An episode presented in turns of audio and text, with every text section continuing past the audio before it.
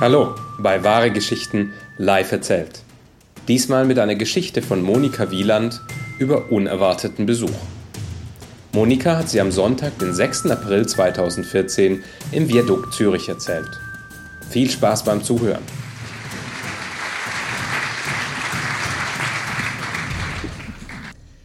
Ich bin ja Märchen-Erzählerin, aber heute erzähle ich euch eine wahre Geschichte aus meinem Leben. Und zwar hat die stattgefunden, angefangen hat sie vor 15 Jahren, wo ich in einer Tageszeitung gelesen habe, alte Mühle, 300-jährig zu verkaufen am Lago Maggiore, renovationsbedürftig.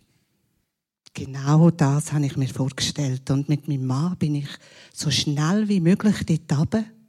Und die Verkäuferin hat uns einen Weg darauf geführt. Es ist durch Wälder gegangen, durch Kastanienwälder, dicht.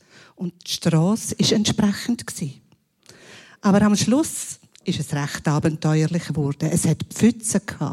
Und Stein, steinig ist es gewesen, bis, ich am, bis wir am Schluss in eine Waldlichtung hineingekommen sind, und dann ist alles aufgegangen. Es ist grün und dort ist die Mühle gestanden mit einer Sicht auf den Lago Maggiore und rundum Häusli, die zusammengekehrt sind. Es war recht morbid aber ich habe das Gefühl, es ist das Ende der Welt, aber auch der Anfang vom Paradies. Und es ist die Liebe auf den ersten Blick Und das ist so geblieben.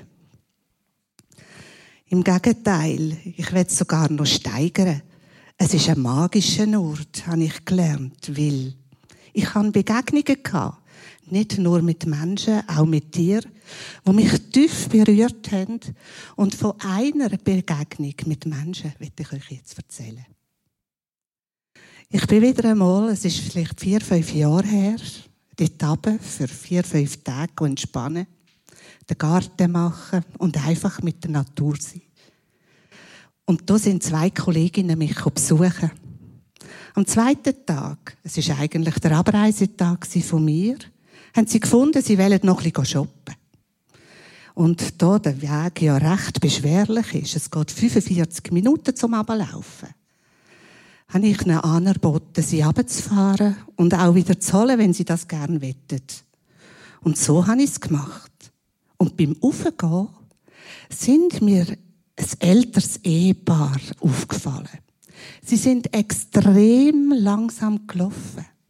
Immer wieder haben sie Halt gehabt und ich habe nicht genau gewusst, wer wer führt oder wer die Führung hat vom Dialog. Jeder hat in einer Intensität auf der anderen eingeredet, wo ich, es hat mich ein bisschen verunsichert. Ich habe gedacht, es geht vielleicht im einen oder anderen nicht so gut. Und so bin ich langsam an ihnen vorbeigefahren und ich habe gesehen, es geht ihnen offenbar gut. Sie haben gut ausgesehen und ich habe nicht gehalten. Und ich bin aufgekommen in die Molinecci und habe gedacht, ich vorne auf zusammenräumen, auf putzen und ordnen, wie das so üblich ist vor einer Abreise. Und wo ich vom ersten Stock die Stege durch abkomme, wir haben dort so eine grosse, gläsige Türen, wo man den Blick freigeht auf den Lago Maggiore und wo man das Licht in die Mülle hineinholt. Und es ist eigentlich unsere Küche und unser Essraum mit dem Schmine. Steht dort genau der Mann vor der Türe und was ich aus seinem Gesichtsausdruck gelesen habe, ist er alles andere als begeistert. Er ist wütig aufgebracht und ich habe die Türen aufgemacht und bevor ich überhaupt noch etwas fragen konnte, hat er schon losgelassen und hat gesagt, was denn das für ein lausiges Restaurant sei. Jetzt sei er schon 20 Minuten mindestens im Garten aussen mit seiner Frau und warte auf Bedienung. Kein Mensch komme zum Fragen, was er will. Ja. Ich habe die Rolle genommen, die er mir da so angegeben hat. Und von einer Sekunde auf die andere bin ich zur Beizerin geworden. Ich habe mich entschuldigt, dass ich so nachlässig war und nicht einmal gemerkt habe, dass Gäste gekommen sind. Und bin mit ihm in den Garten rausgelaufen und dort ist tatsächlich seine Frau ganz im Schatten gesessen. Sie hat gefroren. Es war offensichtlich, weil es ja schon Oktober war. Und die Sonne nicht mehr so warm, wie man sich, sich vorstellen kann. Und ich habe mich noch gewundert, dass sie nicht selber an sonnigen Plätzchen ist, warten. Und ich habe sie dann aufgefordert, sie sollen doch bitte Platz nehmen an der Sonne, auf dem Bänkchen dort. Und was sie denn gern hätten. Und sie haben einen Kaffee. Und sie haben frisches Wasser wählen. Ich bin zurück in die Küche, habe einen feines Kaffee rausgelassen mit einem Schäumchen, einen Zucker dazu, mit Milch und habe das ganz schön angerichtet und frisches Wasser in, in Gläser tun und bin mit dem vollbeladenen Tablet raus in den Garten. Dort sind sie aber ganz zufrieden gesessen. Und so sind wir ein bisschen ins Gespräch gekommen. Ich habe dann gesagt, was mir aufgefallen ist, als ich hochgefahren bin. Und dass ich mir schon fast ein bisschen Sorgen gemacht habe, ob es ihnen noch gut gehe. Und da hat er erzählt, er war ein Deutscher, dass er, dass seine Frau vor drei Jahren innerhalb von zwei oder drei Monaten vollkommen erblindet ist. Und dass darum das langsame Laufen war. Ich habe ihn dann gefragt, ob er den Weg kennt, den Lago Maggiore. Und er hat gesagt, ja, sie gehen jedes Jahr, seit Jahren hier runter. Aber eben, jetzt durch die Behinderung der Frau, sind sie ein paar Jahre nicht mehr den Weg gegangen. Und ich habe dann nachgefragt und er hat erzählt, wie das gegangen ist. Dass sie in der Ferien sind äh, auf einer Insel im Mittelmeer und dass der Doktor, der Infekt angefangen hat, nicht realisiert ist, wie ernst das, das ist.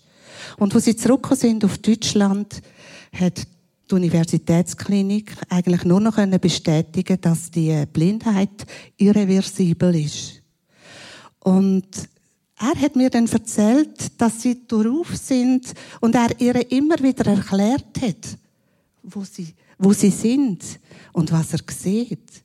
Und er hat gesagt, manchmal hat er gar nicht mehr recht gewusst, ob sie wirklich nichts sieht. Weil sie hat den Erzählfaden aufgenommen und ihm anfangen erzählen. Aus ihrem, aus ihren inneren Bildern, wo sie wahrscheinlich gespeichert hat, in all diesen Jahren, wo sie am Lago Maggiore sind. Und auch sie hat das bestätigt. Ich werde jetzt nicht mehr weiter eingehen auf das Gespräch, das wir geführt haben, weil es sind so viele persönliche Sachen austauscht worden, wo mich sehr berührt hat. Und ich komme mir jetzt fast ein bisschen als Verräterin vor, wenn ich euch das auch noch mitteilen im Detail. Aber wir sind als er mich dann gefragt hat, wie ich denn hier ankomme, in dieser Einsamkeit und ein Restaurant habe, ja, dann habe ich natürlich das müssen aufklären. Und er ist sehr betroffen und hat sich entschuldigt. Aber wir sind uns sehr schnell einig geworden, dass es eigentlich für alle eine unglaubliche Bereicherung war. Und dass wir uns als Fremde anderthalb Stunden vorher getroffen haben und als Freunde sind wir wieder gegangen. Und ich habe ihn eingeladen, dass er das nächste Mal, wenn er wiederkommt, wieder vorbeikommt. Und so ist es gewesen. Das Jahr darauf, es war wieder Oktober, bin ich unten. Ich bin gerade mit in meiner Märli-Erzählausbildung und wieder haben wir Kaffee getrunken, Wasser dazu. Und wir haben uns austauscht, was wir so in diesem Jahr alles erlebt haben. Und wie das Schicksal so will, habe ich genau ein Märli am äh, am Erarbeiten gehabt. Es ist ein afrikanisches und der Titel hat geheißen Der Blinde und der Jäger. Und das Märli, das habe ich ihr erzählt. Und das Thema ist dort drin, dass eben die Weisheit und die Bilder nicht nur von außen kommen, sondern wirklich in unserer Seele sind. Und dass wir manchmal fast mehr abgelenkt sind von all diesen Eindrücken, die wir von außen überkommen und gar nicht mehr so wahrnehmen können, was wir für innere Bilder haben. Und so sind wir verblieben, dass sie jedes Mal, wenn sie kommen, bei mir vorbeikommen, aber ich habe sie leider seither nicht mehr gesehen. Aber jeden Oktober denke ich an sie. Und jedes Mal, wenn ich das Märchen erzähle, auch. Und manchmal wünschte ich mir, dass so Begegnungen auch bei uns stattfinden könnten. Ich frage mich einfach manchmal, an was liegt es? Klopft jemand zu wenig? Oder tut jemand zu wenig das Fenster auf oder Türen? Monika Wieland bei Wahre Geschichten.